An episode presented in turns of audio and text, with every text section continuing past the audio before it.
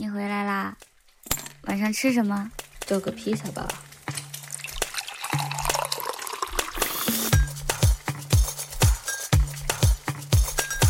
听众朋友们，大家好，好久不更新了，欢迎收听叫个披萨，又名神奇废物在哪里？我是不太确定自己有没有受过性骚扰的鲤鱼王。听众朋友们，大家好，确实是好久没有更新了。我听到鲤鱼王竟然在报我们节目名的时候都有一些 梗断，而且还少了一个八。对，少了一个八。对，好，我是据说小学时期曾击退过恋童癖的可达鸭。嗯，可达鸭自己并没有这段记忆。对，好，我们首先想要请出我们的嘉宾，我们今天请来了一位曾经做过律师，然后现在正在。呃，国外念法律的一位嘉宾朋友啊，请嘉宾自我介绍一下。呃，各位听众朋友们好，两位主持人好。呃，我是璀璨者，是一个怎么说性侵全家桶。我这时候需要一些沉默来给大家反应，就是对，就是我，就是我们阵阵容发聩，你知道吗？嗯，短暂的沉默。来，我们这个话题既然聊到这里，我觉得大家应该知道这个。这期节目的契机是什么了？我觉得已经很明显了，对吧？来，李玉王，这个节目的契机呢，是因为最近我们在网络上就可以看到一些关于某出版行业的男性和 某影视行业的男性的一些性骚扰甚至性侵的指控。这个事件和事件所引发的这个关于呃性骚扰的话题呢，在网络上有一些探讨，甚至呢有一些。我我觉得已经不是争议了，是一些冲突。那我们就想从一个曾经自己也经历过这样子的呃事情，同时也是一个法律从业者的角度来聊一聊呃这个事件和这个话题。在深入聊，不管是这个话题本身，还是说呃相关的一些现状，或者说这个事件的这些事件的。Unfortunately，这些事件的具体细节的话，其实我觉得，不管是为了我自己，还是呃为了这个播客，有必要做一个 disclaimer，就是说，我们在这个节目当中提到的任何事情，不管我们的听众能不能从中推断出具体的人，当我们表达类似于某人做了某事的时候，我们只是在说，我相信。特定受害者的说法，某人确实做了某事，而不是我们在陈述事实，某人做了某事。换句话讲，从头到尾，我们只是在说自己的立场，我们不是在指责特定的人，我们不是在传播一个未经证实的消息。那么与此相关的，不管是诽谤也好啊，不管是寻衅滋事也好啊，应该是装不到这个节目以及我们在节目中的言论上的。一方面，呃，作为保护这个节目的考虑，我觉得有必要做这个 disclaimer。另外一方面呢，我也认为说，我们不得不做这个 disclaimer，它所反映的其实也是广大受害者在维权过程中的一个无法避免的法律上的困难。就是说，法律它不单单在保护受害者上，它可能不够。普遍意义上，我不指特定国家啊。普普遍意义上，它可能在保护受害者上，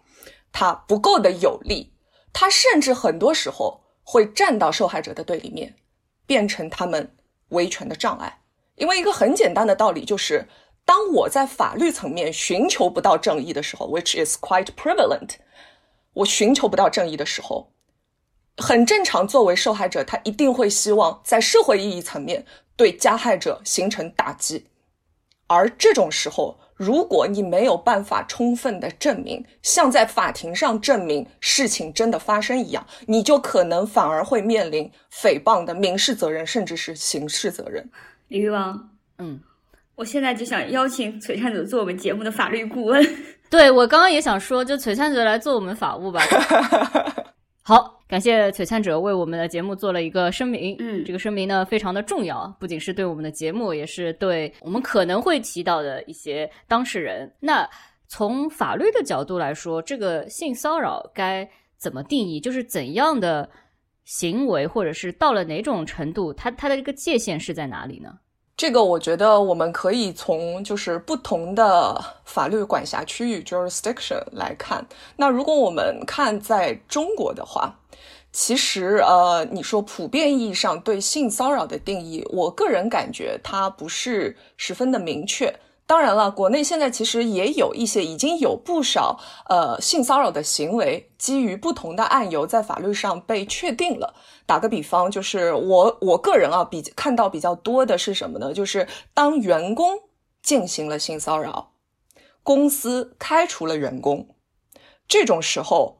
法律承认性骚扰的方式是什么呢？是说公司开除员工的这个行为它是合法的，它不构成违法解除劳动合同。所以这个被公司认为不是被法律认为啊，被公司认为进行了性骚扰的这个员工，他得不到法定的赔偿。这个是相对我我目前见到的国内被认可的比较多的呃性骚扰的形式。这个认可不是说，呃，我认为你做的是对的，而是说法律上承认有这么一个概念的存在。那么更困难的是什么呢？更加困难的是说，作为性骚扰这么一个单独的案由，你要在呃民事上，民事纠纷说，哎，你侵权了，去进行起诉的话，呃，以我所知道的情况，可能支持的相对比较少，因为它有一个非常。我觉得是作为呃普通人没有学过法律的人，也很容易稍微想一想就能想得明白的，就是我怎么证明，嗯嗯，对吧？因为嗯，从民法典上呢，民法典上它是承认人的身体权、名誉权、荣誉权和隐私权的。我们先不说如何证明性骚扰，我们只说性骚扰这个东西，它是不是构成了对我身体权、名誉权、荣誉权和隐私权的侵犯？那我觉得脑子没有坏掉的人都会说是。对吧？当然，里面可能还会有一些法律上的一些技术问题，你如何定义这些权利，如何把性骚扰和这些权利挂上钩？但是你从字面意义上作为一个普通人去理解的话，我觉得这一点本身它是不应该有太大争议的。那么更有争议的，相对来说呢，它还是在一个就是如何证明的问题上。这么说吧，我看到上海市在实施呃《中华人民共和国妇女权益保障法》办法里面有提到，它有一个相对比较具体的对于这个性骚扰的定义啊，禁止以语言、文字、图像、电子信息、肢体行为等形式对妇女实施性骚扰。嗯，它稍微有一个相对具体一点的定义，但它其实性骚扰这个概念本身展开的还不是很够。但是以我们目前国内所有的这些民事层面的法律来看，你最大的困难就在于说，当我简单来说，当我比如说在公交车上被人摸了一把，或者说呃，当我的同事或者说我的老板问我说：“哎，小张啊，你跟男朋友性生活和谐吗？”我没有办法证明发生过这件事情，因为道理很简单，作为一个女性。我不可能日常生活二十四小时开着手机录音，甚至开一个摄像头带在身上，对吧？这是第一。第二，即便有其他人看到了这件事情，就我们现实一点啊，我的同事可能站出来指称说，对我们老板确实说过这个话，可能吗？你会把一个官司打赢或者打输的期望建立在我的同事冒着牺牲自己的工作机会的风险来支持，嗯，我的诉求吗？我不是说这种可能性不存在啊，但是你会依靠那个东西吗？你可以 rely on 它吗？如果不行，那就意味着说，大多数时候这种让你不快的、让你恶心的事情，嗯。在法律上，你就是证明不了的。所以，其实虽然说我我就是主持人提给我的问题是说啊，我们谈一下法律，但我不得不要问的一个问题是：当明知道证明性骚扰发生如此困难的情况下，知道这种困难的人再站出来说你法律上没有证明，你就不要多说了嘛，对吧？有本事去打官司嘛。讲这种话的人，他真的是在要求你诉诸法律，要求你说，呃，法不定罪，就是一个人没有被法律判定，他就应该被视为无罪，就是无罪推定吗？他真的是在宣扬无罪推定吗？他真的是在宣扬 rule of law，宣扬就是你应该诉诸法律吗？不是的，他是明知道法律不帮助你，而要把你往死路里推。对，然后刚才讲的是呃果。国内的情况，那么在国外的话呢，我觉得虽然听起来有一点假大空，which 我觉得并不是啊，就是说，呃，联合国消除对妇女一切形式的歧视公约里面，它有提到，它一般将性骚扰定义为什么呢？一种不受欢迎的与性相关的行为，例如身体接触、接近，以性为借口的评论，以文字或者。行为表现出来的与色情和性相关的要求，那我觉得这个定义相对就比较具体，是你可以拿着去对照说，哎，它有没有发生在我身上？嗯。那么当然了，就是说，因为这个国际公约、国际法，它本身是呃，很多时候相当多的时候，它没有办法直接作为这个国内法律去在法庭上发挥作用的。所以说，嗯。具体还是要看其，如果是其他国家的话，那要看他们怎么定义呃性骚扰或者是性侵，对。但是我可以想象，嗯，至少来说，以我的理解，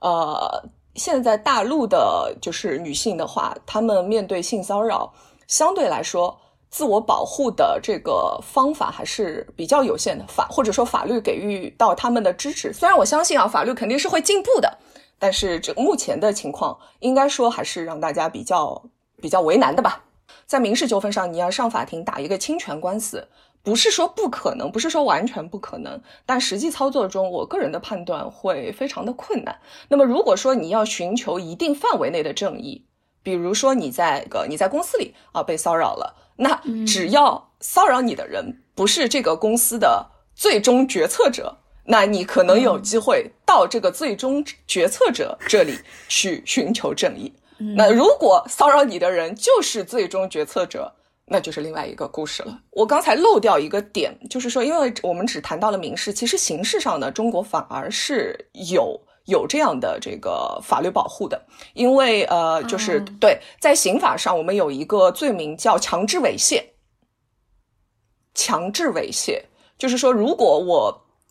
以暴力、胁迫或者其他方法，嗯，强制猥亵他人或者侮辱妇女的话，嗯，是构成犯罪的啊。你你简单理解就是有机会抓起来坐牢。而且这个法条它有一个我个人认为比较值得肯定的先进的地方，就是它这里用到了强制猥亵他人。换句话说，男性尤其是男童作为一个重灾区。普遍意义上重灾区啊，我不是说中国是重灾区啊，就普遍意义上对这一部分也是被保护进来，至少在就是 black and white law 在在在条文法上它是被保护进去的，因为一一个另外一个典型就是在中国刑法上，对，在这个强奸这个定义上，它是不包括男性受害者的，对，就只有妇女，对，所以这个是我认为这个法条相对比较。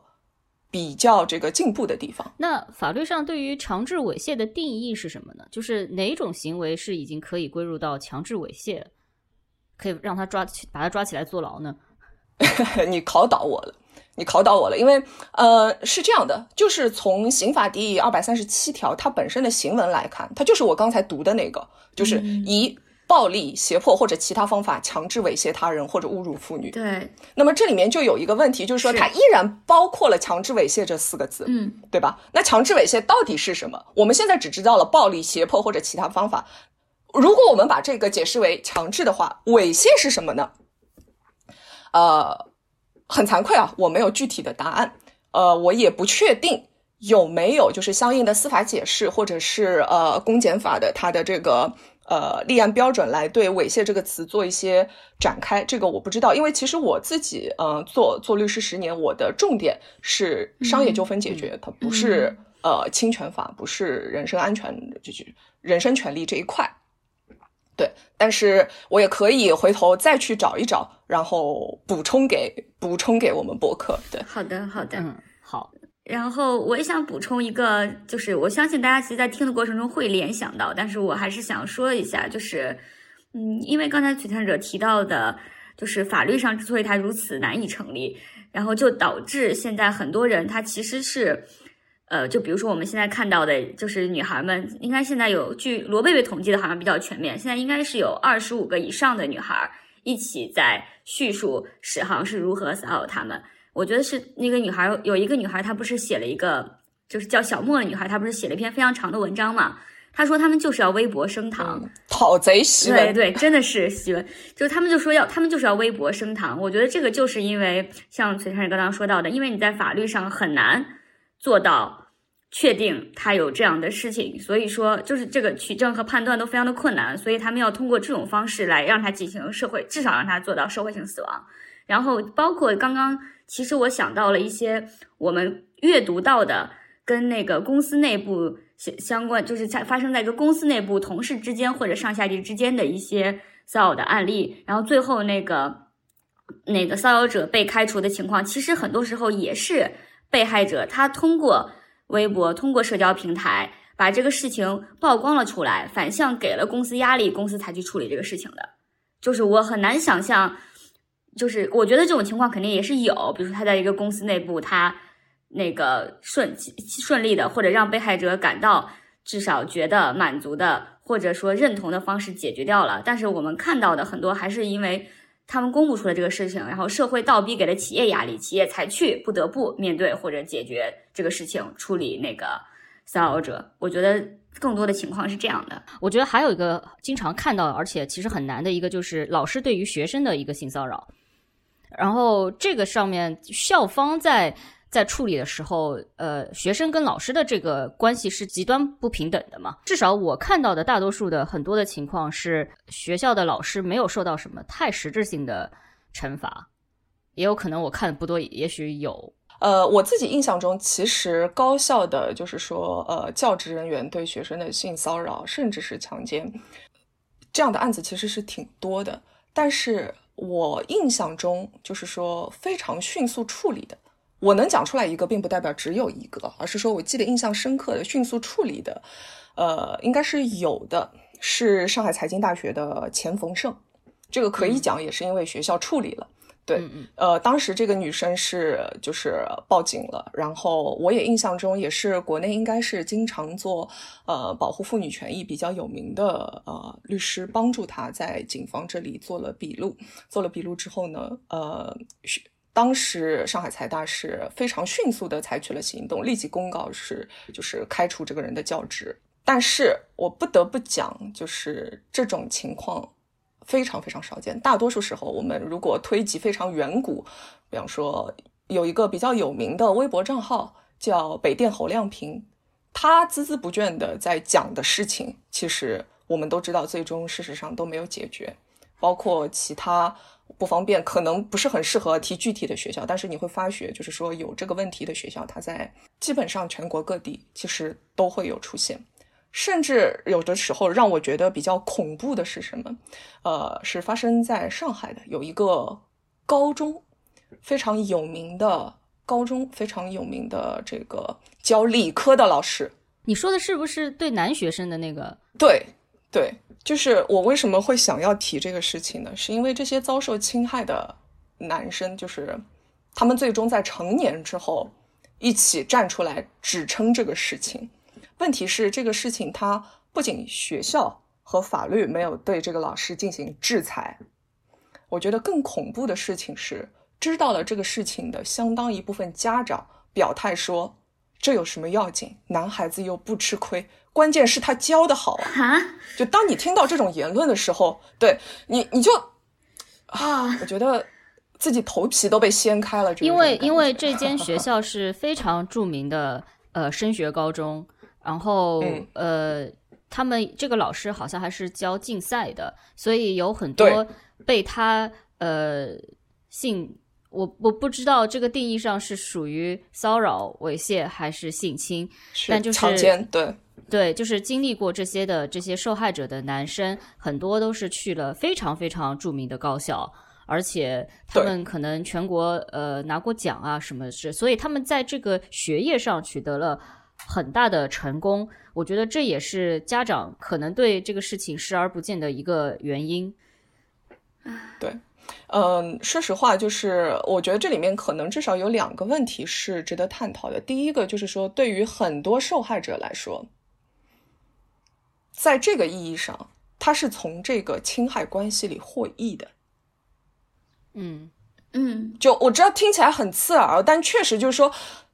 未必说我是说侵害关系里受益，那么至少来讲是这个人他虽然侮辱了你、侵犯了你，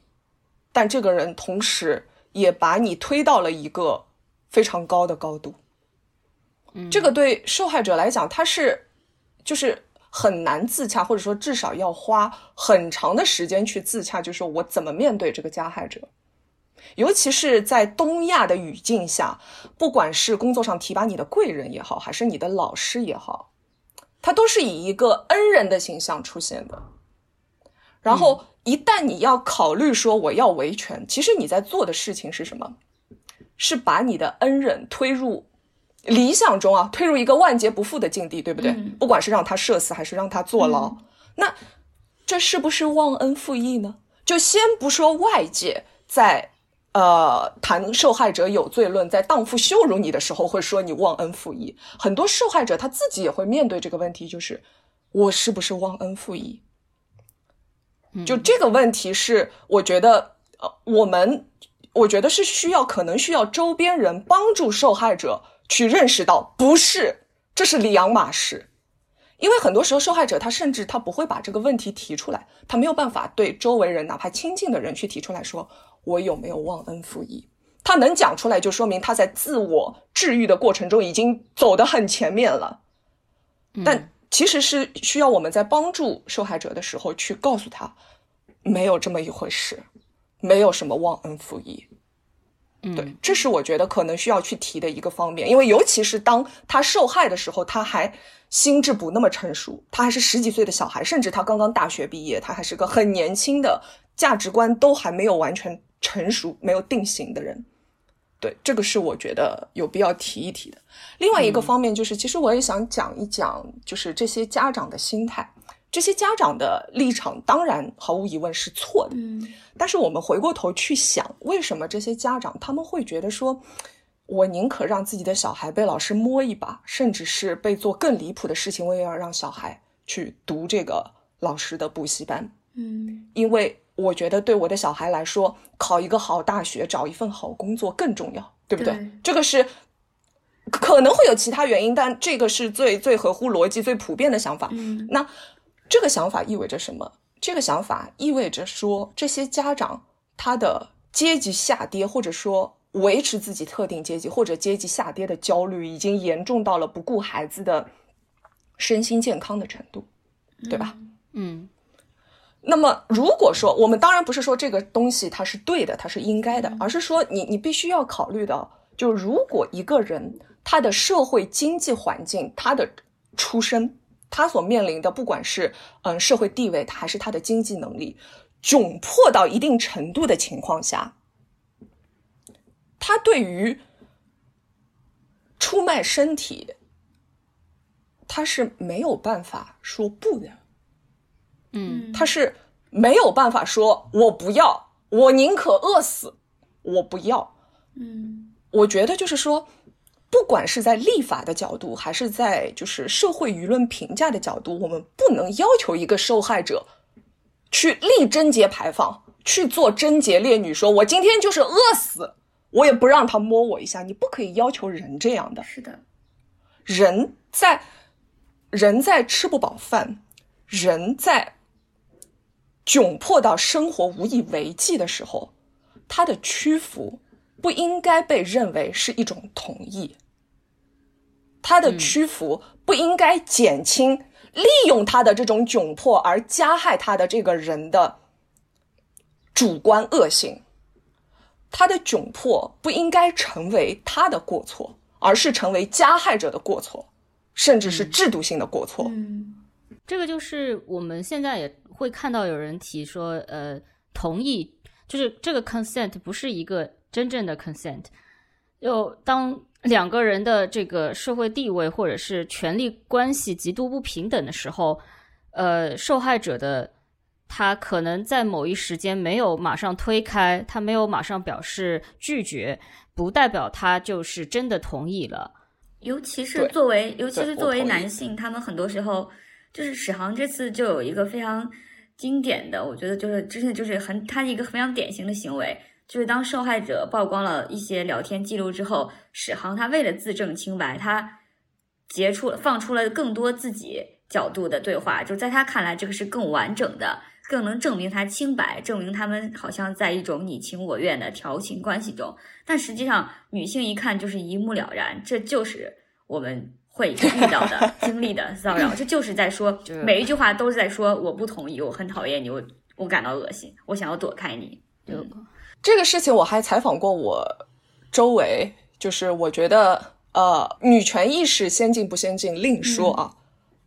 还是属于非常有良知的男性。嗯，我采访过他们，呃，普遍意义上第一反应都是啊，这不就是在调情吗？真的啊就很真诚的跟你讲，这就是在调情。然后当我去给他们做解释之后，你你真的会从这些三已经三十几岁的男人看脸上看到，因为他们有良知嘛，对吧？他们能够接受这个解释说明，然后他你你能够从他们脸上看到真诚的震惊，嗯。就是原来是这么回事。嗯。然后我我我遇到的大多数情况就是在那个瞬间，他们不敢看你，他们没有办法和你对视，嗯。因为他们立即意识到你是普遍意义上处于这种恐惧中的其中一个人，而他从来不知道你的处境。啊，嗯那，你的朋友真的很有良知，男性朋友真很好啊，良知有良知。那那你毕竟三十几岁了嘛，也慢慢的把周围人怎么讲淘汰到像洗粉一样淘汰到有良知，对吧？其实说到说到性同意，其实我有有一个东西，其实挺想和大家分享的，就是在性同意这个问题上，因为我非常巧在这里读书的时候刚好学到了我所在的，因为澳大利亚它是一个联邦制的国家，各州的呃法律可能是会有不同的。那我所在的这个州的这个呃刑法呢，它对性同意它是有专门的定义的。我跟大家简单分享一下说，他会讲说什什么样的情况下才叫同意，什么样的情况下不叫同意。比如说，一个人可以随时通过语言或行为撤回对性活动的同意。换句话讲，哪怕是在 intercourse 的过程中，你说停就必须要停的，这就是法律。嗯又比如说，一个人他不对性活动进行身体或语言的抵抗，不能仅仅因为不抵抗而被视为同意。嗯这也是很多时候我们觉得说啊，还要吵半天，说你为什么不抵抗？法律直接告诉你，不抵抗不是同意。还有一些是什么呢？打个比方啊，就是在他说什么时候就没有同意，他默认是不同意。比如说，他是由于害怕对自己、他人或动物或财产造成任何形式的严重伤害，所以参与了这个性活动，这也不是同意。好全面，还有对动物好棒啊！专门提到这一个，对啊，对，就是比如说你的男朋友跟你说，呃，任何人的男朋友，anyway，跟你说，你今天不如何如何的话，我就把你的猫摔死。嗯这种时候，你的同意都绝对不是法律上的同意啊，嗯嗯，对吧？就其实很好理解。然后还有什么呢？我觉得很重要的一点，可能和我们最近发生的热点问题相关的，就是说，一个人参与性活动，是因为这个人因为别人的滥用权利，或者信任，或者信赖关系，无法拒绝。嗯说实话，如果我们从这条来看的话，一个 highly independent on her husband 的女人，一个妻子，她没有办法拒绝丈夫的性要求，甚至都有可能成为强奸。嗯嗯但你仔细想一想，法律保护一个人的身体权利保护到这种程度，有必要吗？我认为是有的呀。一定是发生了什么，这些法律才会出现呀。对，对，确实是。当然，我就是随意的评价一下，不负责任的评价一下。我觉得本身，呃，澳洲的法律也不能说是特别先进，因为这些法律、嗯。这些修正案是去年的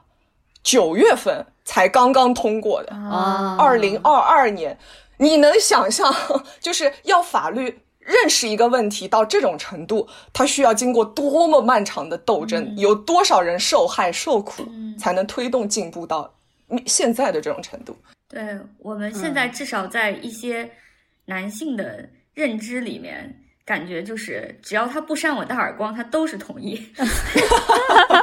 对，这个其实就是客观困难，因为大多数时候我们，你你受性骚扰，就绝大多数情况下，它就是有一个 power dynamic 才会发生的，就是有一个权力上的差距才会发生的。而这个权力上的差距就决定了这个女性，她就是不可能一个耳光打上去的，他连说滚都不可能。对，而且我觉得就是在职场上面的发生的这个。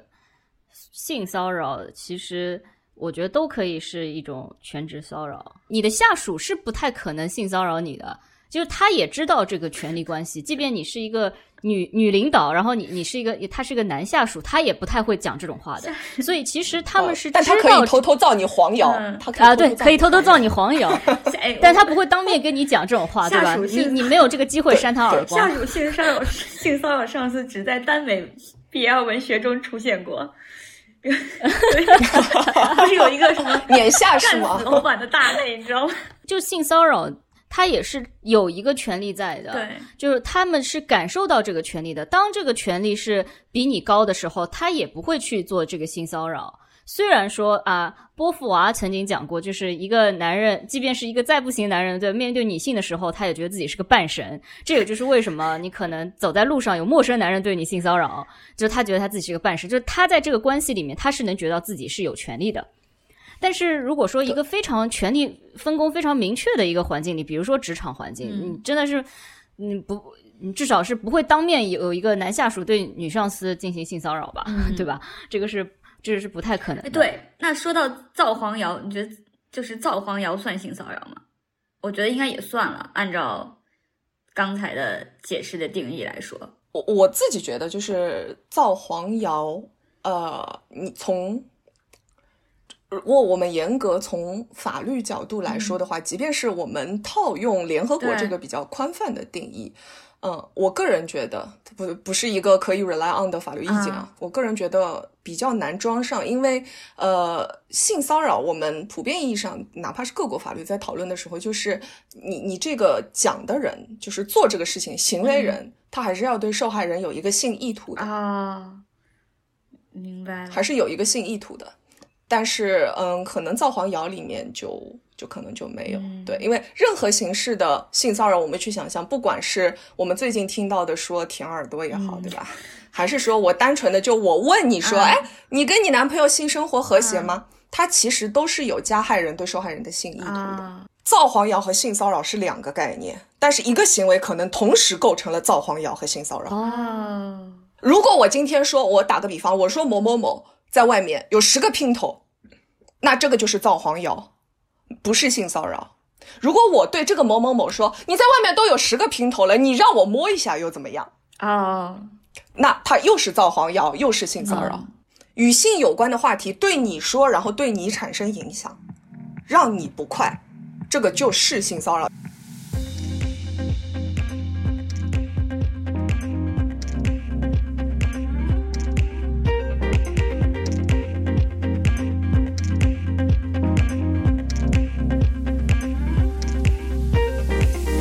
好，我们我们回到我们回到节目中来。刚才呢，呃，我们私下鲤鱼王进行了一些这个法律法律咨询，发现自己呃确实受到过性骚扰啊。哎，我我我随便插一句啊，就是我我从开始录节目到现在，我发觉一件事情，就是每次当我们确认发生了一个悲剧的时候，大家都会笑。是的，这是一个非常典型的，就是。女性甚至一定程度上东亚女性的一个 一个被规训好的反应就是笑，苦笑也好，或者是打哈哈的笑也好。当我们确认发生了不幸，我们就笑。一方面，对于痛苦进行开玩笑，我觉得本身是正当的，是可以的。进行开玩笑也好，讽刺也好，或者去笑他笑这个经历本身，我觉得是可以的、对的，甚至是好的，因为它意味着在这个特定的瞬间，we are on top of it，我们没有完全被这个呃被这种遭遇所控制，我没有完全沉浸在痛苦当中，我能够站在事情之外去俯视它，是好事情。这个不是我自己想出来的，是我从一个我非常喜欢的呃脱口秀呃不不是脱口秀单口喜剧的演员身上学到的。这个人叫 Daniel Sloss，是一个苏格兰人。嗯嗯，然后另外。但是另外有一点，我觉得也是我们可能很难否认的一件事，就是很多时候作为女性，我们害怕被人说你那么一本正经干什么？你那么认真干什么？Why so serious？啊，有必要搞得这么严肃吗？就是这种这种恐惧，对这种评价的恐惧，或者说这种评价给我们造成的压力，我觉得。对于大多数人来讲，大多数女性来讲，它还是一个如影随形的东西。其实我一直有一个疑问呢，就是说该如何进行这种教育，关于性骚扰啊、呃猥亵啊，包括性侵，就是这个教育的普及，它如何做到有效？我其实之前有看听到，呃，台湾高雄师范大学的一个教授，他是做性别平等教育的，然后他其实讲过一个。呃，一句话就是说，不要放弃沟通。呃，其实，在这一个教育的过程当中，沟通它是你是经常会觉得非常的受挫的，因为比如说你前十分钟还让这些你给老师做培训，还让这些老师列出针对于性别的一些呃歧视性的词汇，他们前一分钟还在说“臭 gay” 这个词是有歧视性的，但是。这个十分钟过去以后，当他提到了玫瑰少年的这个事件的时候，嗯，叶永志嘛，对对，说那为什么他会被霸凌？就下面会有还有教师说，因为他是臭 gay，就是这一种，你知道，我又要笑了，这种来回啊，就是非常无奈，就是你有的时候这个笑，并不是因为说我觉得他。呃，他是我用一种呃不要那么严肃的方式对他，是我真的会被气笑，就是 literally 被气笑。有的时候我但我个人是这样子，我用一种比较轻松的语气去跟男性讲一些关于呃性骚扰，关于我们之间的观点不合，以及你的这个观点，我认为为什么会形成，以及它会有什么样子问题的时候，我会用一个比较轻松的语气去说，是因为如果说我用一个。好像在教你做事的一个语气，在讲的时候，他们是听不进去的。我同意，我同意，因为我觉得这个问题其实不单单在性骚扰的问题上，对于很多就是致力于 make a difference 的女权主义者来说，他其实都会遇到的问题，就是说，一方面，如果我要进行说服工作的话，我从实用效果的考虑，我必须要采取一个他更能接受的方法。更能接受的态度，甚至有的时候，特定的话，我必须要请一个男人帮我说出来，他才有用。是女人嘴里说出来的就没有人听，嗯，这是一个非常 frustrating 的事实，但事实就是这么一个样子。所以很多时候，嗯，在出于让更多的人听到这个理念、接受这个理念，出于说服的必要，我们不得不用一种可能方式上和我们的。呃，和我们的观念立场一定程度上相悖的方式去做这个说服工作，但是你回过头来去看这个说服的方式本身，它就是和我们的理念相悖的。嗯，就是我没有办法教一个男人做事的，我只能请一个男人考虑我的建议。嗯，而且更重要的一件事就是。当一个男人试图说服你的时候，他是不需要同时进行情绪劳动的，他不考虑你的情绪。但是，当我们试图说服男性，或者说当一个下位者试图说服上位者的时候，我们必须要在讲道理的同时进行情绪劳动，考虑他的感受。嗯，这个问题我自己也没有一个特别明确的答案，但我至少现在在做的事情就是说，一方面。我在试图做说服工作的时候，我就是会考虑他的感受，但是在这么做的同时，我会时时刻刻的提醒自己，这个说服工作中发生的情绪劳动是性别导致的，是性别歧视或者是性别压迫，又一次在我身上在发挥作用。它不是对的，它不是正常的，它不是我应该做的，它只是我不得不做的。嗯，为了实现我的目标，不得不做的。这就是我现在能够自洽到的程度。好累啊！好伟大呀！好累啊！对，就是你知道，这所以就是我我以前就觉得说我不想跟你们讲了，就是呃，我我我也不想，我不想为为为什么要为了你啊、一个男的，我也不认同你的观点来付出我的这个情绪价值，对不对？但我后来想的是，我做这个不是为了他。我我不是为了他，我是可能我要说说他，他稍微有一点点的感官，就可能对至少他身边的女性，呃，会有一些益是处。对，我很同意。对对对对，就是怎么讲？It's it's not my job to make you a better person, right？、对，对，对，但是嗯，我觉得就是不单单是女权主义者，左派会普遍的有一个问题，就是他会觉得，呃，就是我没有义务给你解释，我没有义务解决你的无知。但实际上呢，就是我觉得从普及观念的角度来讲，你如果是支持这个理念的，那么就只有你，只有支持这个理念的人，才有可能去普及这个理念，没有其他人了。你是女权主义者，你不可能期望一个男权主义者去帮你讲你认同的这些理念的。那换句话讲，只有女权主义者自己去讲，我们不讲就没人讲了，对吧？这是第一个方面。但这是在公共讨论的时候去讲的一个一个对整个这个群体的一个，也不能说要求吧，是一个自然产生的需求，就是说。只有我们来讲，我们必须要讲。但是放到个人身上，我觉得很有必要去提醒女权主义者，特别是年轻的社会地位、社会经济地位都相对比较低的年轻的女权主义者，就是你任何时候先保护自己都是没有错的。你千万不要把你的理念放到一个比你自己的好好生活更重要的位置上去。你不需要把自己整个人填进去的，这个非常重要，因为就是说教的过程，它就是一个非常 exhausting、非常疲惫、非常让人痛苦和挫败的过程。如果你觉得累了，如果你觉得那个瞬间你想放弃了，你是可以放弃的。这个群体不应该放弃，但你是可以放弃的。你觉得累了，你就可以停下来，你可以休息，你甚至哪怕真的从此以后我不干了，我不玩了，爱怎样怎样，可以的，没有关系。其实女权主义不需要你把自己的命填进去就可以了，嗯，对吧？我刚刚就是 突然意识到，就是因为你在说到说说教是一个非常非常疲惫、非常非常有掏空，感觉自己要掏空自己的一个过程。然后我就想到了我的一些类似的体验，然后同时我在想，就是但是男性同时又是最爱说教的一批人，然后他们在这个过程中，他们为什么能够如此的酷爱进行这个活动，在这个过程中体验极佳？我想到了，首先这就还是一个权利问题，就是首先他他其实他不在乎自己的观点是否真的能传达到，他就是在意那个享受的过程，然后以及就是听他讲话的这些女性都对他都给他提供了一个太好的氛围和服务，就是大家可能出于各种原因，可能是嗯不会去反驳他或者怎样，所以他不会感到疲惫，他非常乐于进行这个活动。简直像捧哏一样。我我 对，我想，我我真的就是很认真的想过这个问题。就最典型的一个解释是什么呢？就是当男性他在说教的时候，他很多时候他不是在给，嗯他是在拿，嗯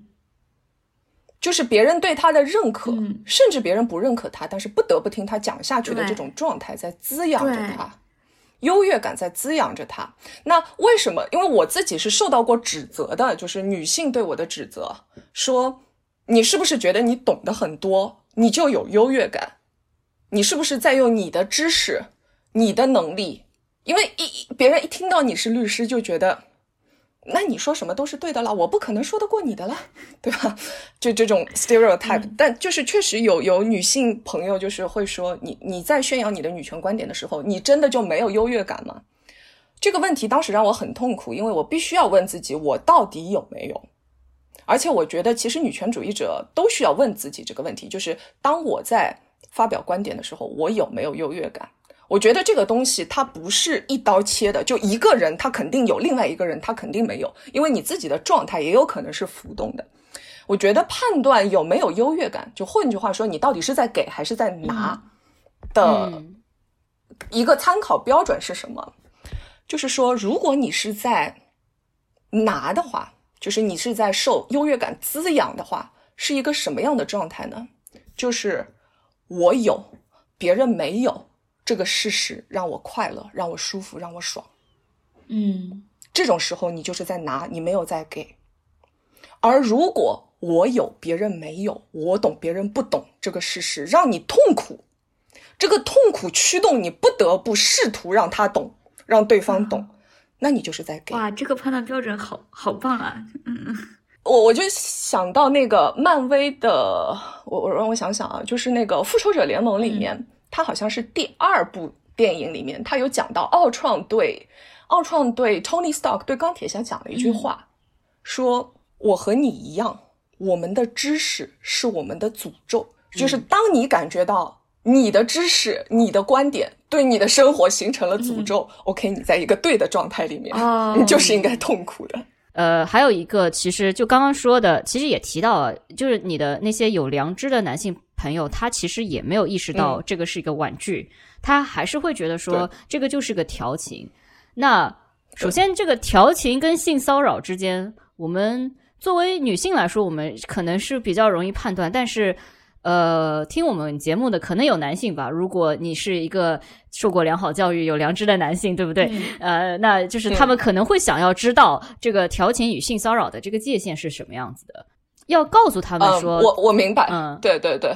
这个问题其实我觉得也是一个被普遍讨论的问题，确实也是在我之前就想过的，甚至在就是在西方 Me Too 运动就是非常 prevalent 的时候，也会有。女性的声音站出来说：“如果这样的话，今后大家都不要调情了，调情的乐趣都被剥夺了。我当时非常震，也不能说非常，就是我看到的时候有一些惊讶，但是我听完以后，我又觉得没有超出我的想象，就我我知道他在说什么。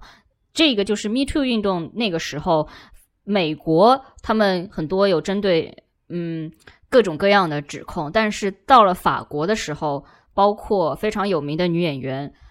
凯瑟琳·德纳福，她就是因为一些言论而引起的争议。其实意思就是说，他觉得那这样就没有调情的空间了。但我我觉得我就是他，呃，我觉得这个事情发生在法国女人身上是很正常的，我理解。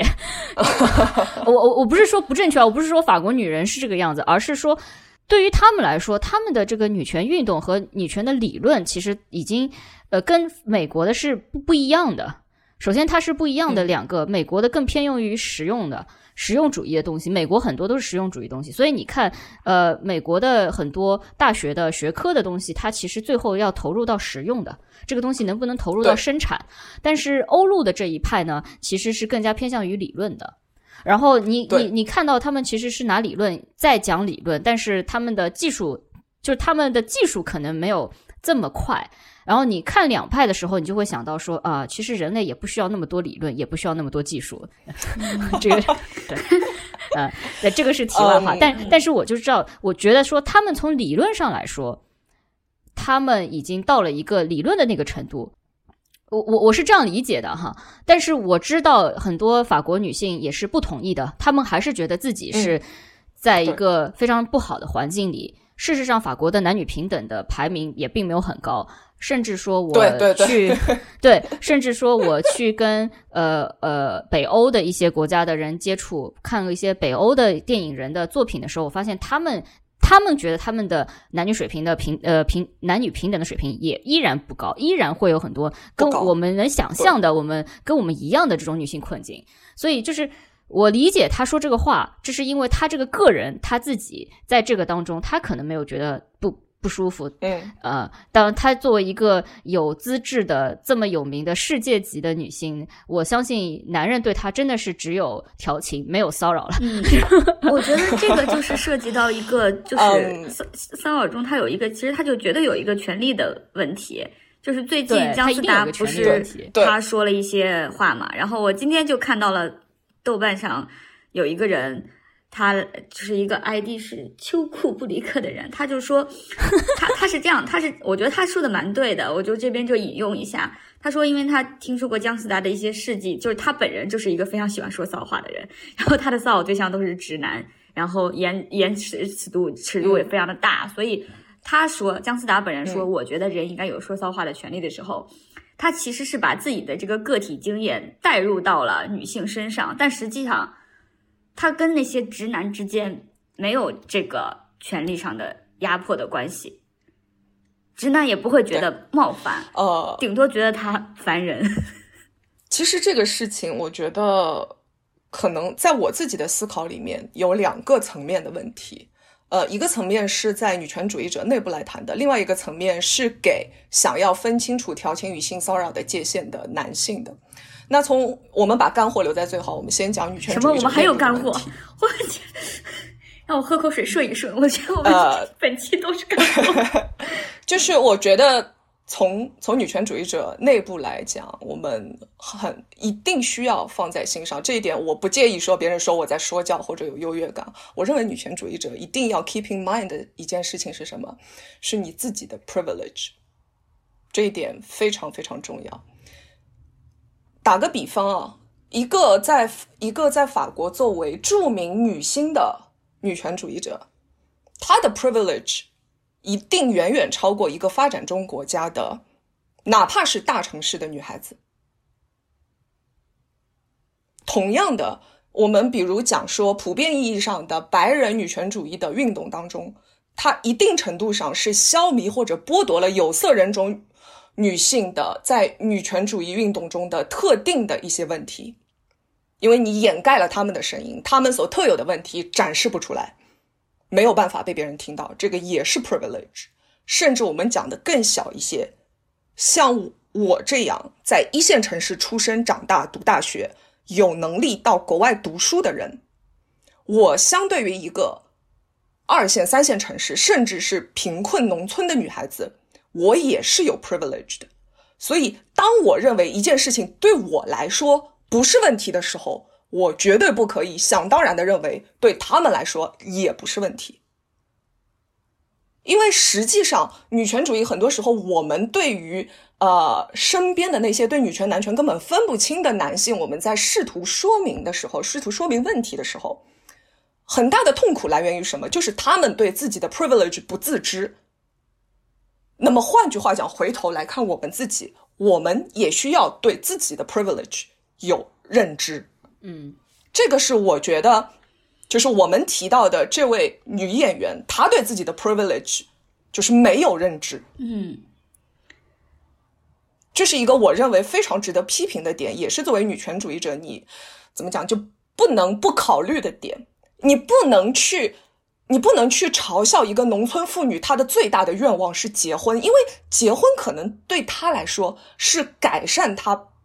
人生的最好的一条路了。这个时候，你称她为婚驴的话，我觉得是这个说这个词的这个特定的女权主义者的失败，就是你对于这个主义到底意味着什么，你根本都还不明白。嗯有比这个例子，是因为普遍意义上，现在你你说大家年轻一代，你你看到的就是简中平台上的女孩子都在说谁他妈要结婚，我才不结婚，对吧？谁爱结谁结。但是实际上，如果你对一个农村妇女去嘲笑她结婚的权决定，去否定她结婚的决定，其实是对于自己的 privilege 不自知，她没有选择的，结婚是她最好的选择。这个是我觉得就是在谈，很多时候当一个女性也好，或者是一个男同性恋也好，他在谈论自己说骚话的权利的时候，不考虑自己的 privilege 才会产生的一个问题。然后我们现在回到干货，我自认为的干货就是普遍意义上适用给男性的。我个人认为啊，当你要求女性去给你划一条准确的线，什么是调情，什么是性骚扰，这个问题本身就提错了。因为这个问题隐含的，它背后隐含的一个意图是什么？你划完线之后，我就什么都可以做，或者换句话讲，你我需要一条线来确保我调情的这个，或者说我和别人在性的方面发生进一步的进步，对吧？就关系更进一步，这个目的我一定要达成它。所以你得给我一条线，让我知道我可以做什么，我不能做什么。嗯当然不是说你不能问这个问题啊，这个问题一定会被问出来，但我心里会觉得，嗯，这不是一个特别好的问题。所以如果一定要我来回答这个问题的话，我让我请我恳请各位就是非常有逻辑思维的男性考虑一下，咱们算一笔账啊。当你不确定这句话或者这个动作讲出来到底是调情还是性骚扰的时候，你有两个选择：做或者不做，对不对？那我们先来分析一下不做。不做最好的结果是什么？最坏的结果是什么？不做最好的结果是你避免了性骚扰，最坏的结果是你失去了一次特定的一次和这个女性或者男性把双方的关系更推进一步的机会。你失去了机会，但只是一次机会，并不是说你从今以后没有机会哦，对吧？因为你们还可以继续来往嘛。所以我重申一遍啊，好处是什么？不做的好处是你避免了性骚扰，不做的坏处了，坏处是你失去了一次机会。好，我们再来看做。如果你做了这个动作或者说了这个话的话，好处是什么？好处是如果他你们的关系气氛到了，对吧？你们的关系到了这个程度，那么你就利用好了这次机会，把关系更推进了一步。但是，坏的情况是什么？最坏的情况是你对你们的关系有误认，你们根本没有到这一步。那么产生的后果就是你进行了性骚扰。那么你其实，在脑子里，我相信啊，就是有逻辑的男性，对吧？男性逻辑都很好。你脑子里其实，在四个象限上已经把这四个结果都放得很清楚了。我们来看这两个选择最坏的情况分别是什么？如果做了。最坏的情况是你构成性骚扰，如果不做，最坏的情况是你只是失去了一次把关系推进一步的机会。那么，在你不确定的情况下，你选择了做，我只能认为，对你来说，相比于避免性骚扰，你今天此时此刻一定要把关系更推进一步，对你来说是更重要的事情。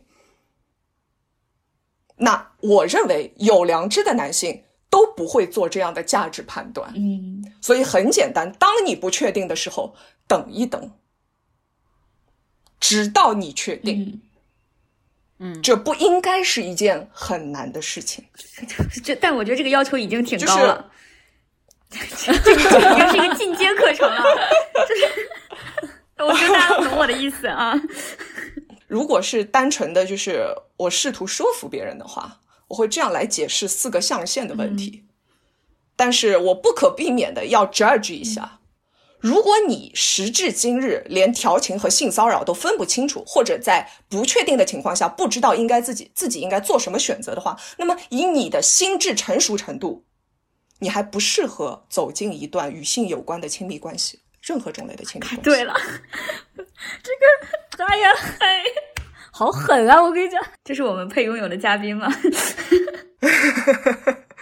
惭愧。可以，现在先就我们简单的聊一下，如果说你遭受了性骚扰啊，之后该怎么办？呃，我们我们之后我们做个预期，我们之后会请嘉宾再过来，专门针对这一个问题来做一期节目。嗯，呃，今天先简单的讲一下好了。好。好，嗯，这个的话，我觉得可能是粗浅的提一下我自己做律师这十多年来，包括可能不是以律师身份，但依然在 practice law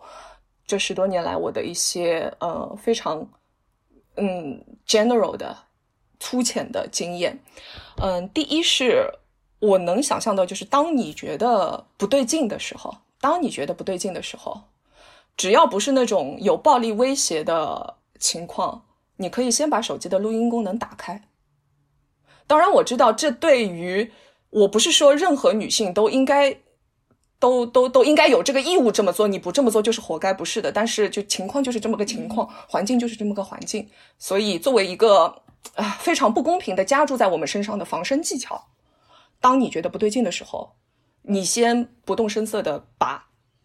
这个呃手机录音打开，因为。就像我们一开始就提到的，取证实在是太困难了。而对我们来说，我自己觉得稍微比较有可行性的，虽然证据效力可能还会今后被 challenge，这是另外一回事。但目前我们能够做的最相对来说最方便的一件事情，就是感觉到不对劲，立即开始录音，不管录下来什么，录音在你自己手里就会好一些。这是第一点。第二点也是出于保存证据的考虑，不要删聊天记录。我理解这种痛苦，就是你很想把这个恶心的东西删掉，你看到就难受，你看到就头皮发炸，就想吐，就恶心，就甚至会有伤害自己的冲动，我都明白，但不要删掉。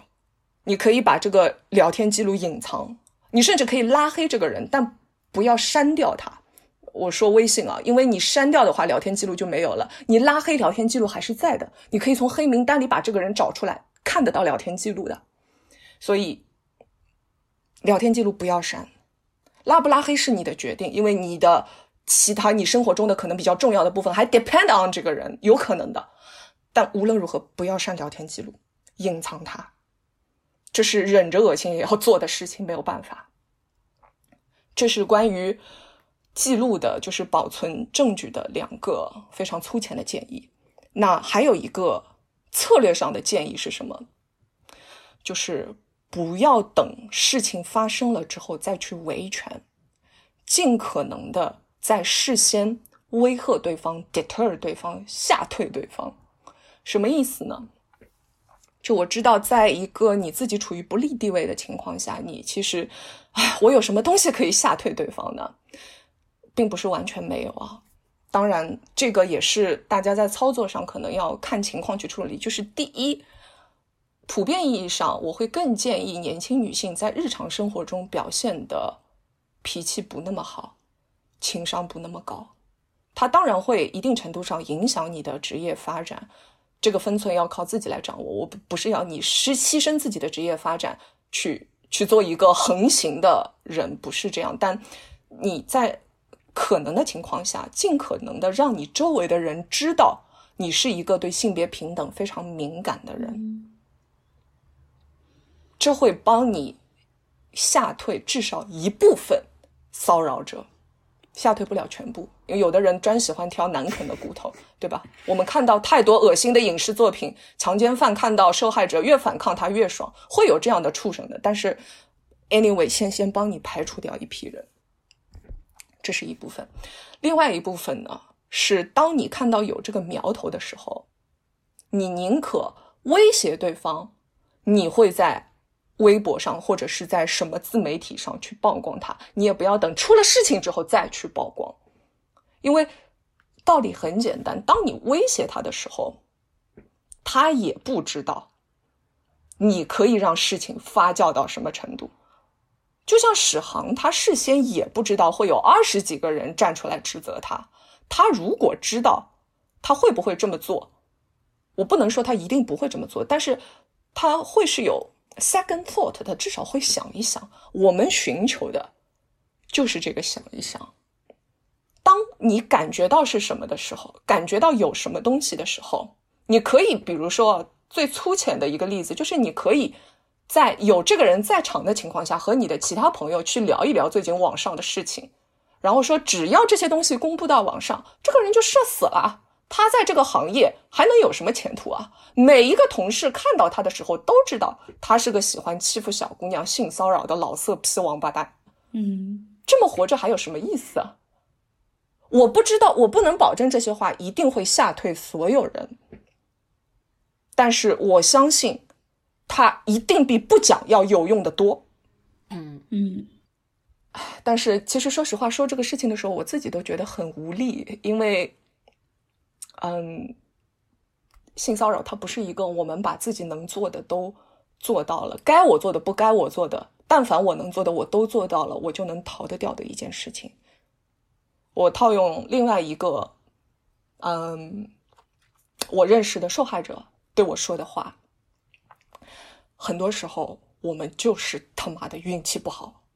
所以遇到这些事情的朋友，我希望你们在任何时候都不要怪自己，不管外界怎么说，外界不能怪你，这是肯定的。在任何时候都不要怪自己，说我本可以把自己保护的更好，不是这样的。你运气不好，这不是你的错，是 kono s e g a 这个世界的错，不是你的错。唉。我那天还在跟跟跟朋友聊，我就觉得我从小到大没有受到过，没基本上没有什么受到过性骚扰的经验，主要就是因为我运气好，就单也或者说单纯就是因为运气好，嗯，对，我也觉得我算是运气好了，只我我我觉得，当然虽然刚刚说确认了一下，我好像是受到过性骚扰，但是我就是这个这个东西里面，其实最大的是一个权力的关系嘛，嗯，对，就是只要这个权力的关系在，也不是说我在一个男性比较稀稀少的一个环境里，我就不会受到性骚扰。就像我我的例子就是这样，就是你也有可能受到来自于。上位者，但是是同性的性骚扰，呃，你我我，比如说之前凯特布莱切特演的那个塔尔，他不就是一个上位者的著名的指挥家嘛？他在里面就受到了他对于女性呃音乐家的性骚扰的指控。这个其实这样子的情况，我觉得也并不少见，呃。这我觉得这跟性别都没有关系。有一些女性，她达到了一个权力的 高峰的时候，她的行为其实也也会做出这样的行为嘛。她做出这样的行为，甚至可能跟性取向都没有关系，呃，对吧？就是是他体体现他的权利的一种方式。就确实很难避免。你你你，我我已经是看上去很不好惹的人了。对 对。确实，我我我特别同意，就是说，很多时候性骚扰或者是更严重的性侵犯，它和取向，它不仅和性别没有关系，它和取向也没有关系。很很特很简单的一个道理就是，呃，在就是男性的监视里面，就监狱里面，它也会发生非常普遍的发生男性强奸男性这样的事情。而做施害方，他很多时候他根本不是同性恋。他是异性恋，他的性取向是女性，但是呢，他会把较弱的这些就是其他的犯人，监狱里的犯人，把它放到那个女性的位置上去泄欲。其实本质上就是 power dynamic，就是权力的这个权势差所造成的一个状况。对，这是特别特别典型的一件事情。不是《大明宫词》里武则天说的吗？武则天对太平公主说：“你把男人放在女人的位置上，他就会变成一个女人。”嗯，这个不是也是，这个最早是不是波伏娃说的？哦，是吗？是吗？拿来写大明宫词，对不起，没有没有没有，不是我，我是觉得说，哎，这个编剧也给给给了武则天很大的 现代性。啊，对对对对对！感谢我们的嘉宾今天呃带给我们很多干货。我们觉得今天干货比较多，我们下次可能就会